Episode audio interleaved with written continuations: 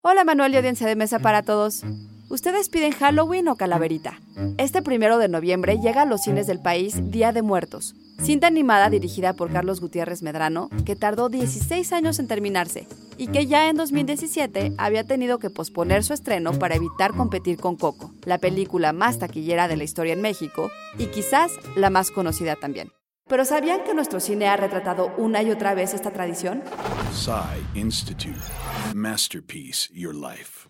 A pesar de la influencia de los Estados Unidos y la celebración del Halloween, la del Día de Muertos sigue siendo una tradición insustituible en nuestro país. Y las ofrendas, flores de cempasúchil y calaveritas de azúcar han hecho su aparición no solo en Coco, o en el libro de la vida, la película también animada producida por Guillermo del Toro. Hace miles de años que no como. No podías convidarme un pedazo. Ya sabía que no podía ser verdad. Te voy a convidar, te voy a partir a la mera mitad. Tal vez sea Macario de Roberto Gabaldón la película mexicana que mejor captura el espíritu de esta fiesta. Estrenada en 1959 y protagonizada por Ignacio López Tarso, la cinta combina el realismo mágico y el folclore nacional para contar la historia del indígena que hace un pacto con la muerte en víspera del Día de Muertos.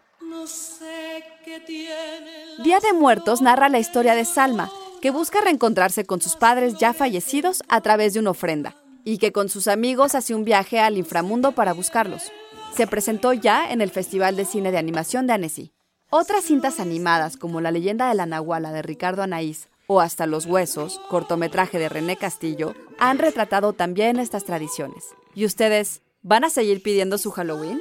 Idea original y guion de Antonio Camarillo. Soy Ana Goyenechea y nos escuchamos en la próxima cápsula SAE.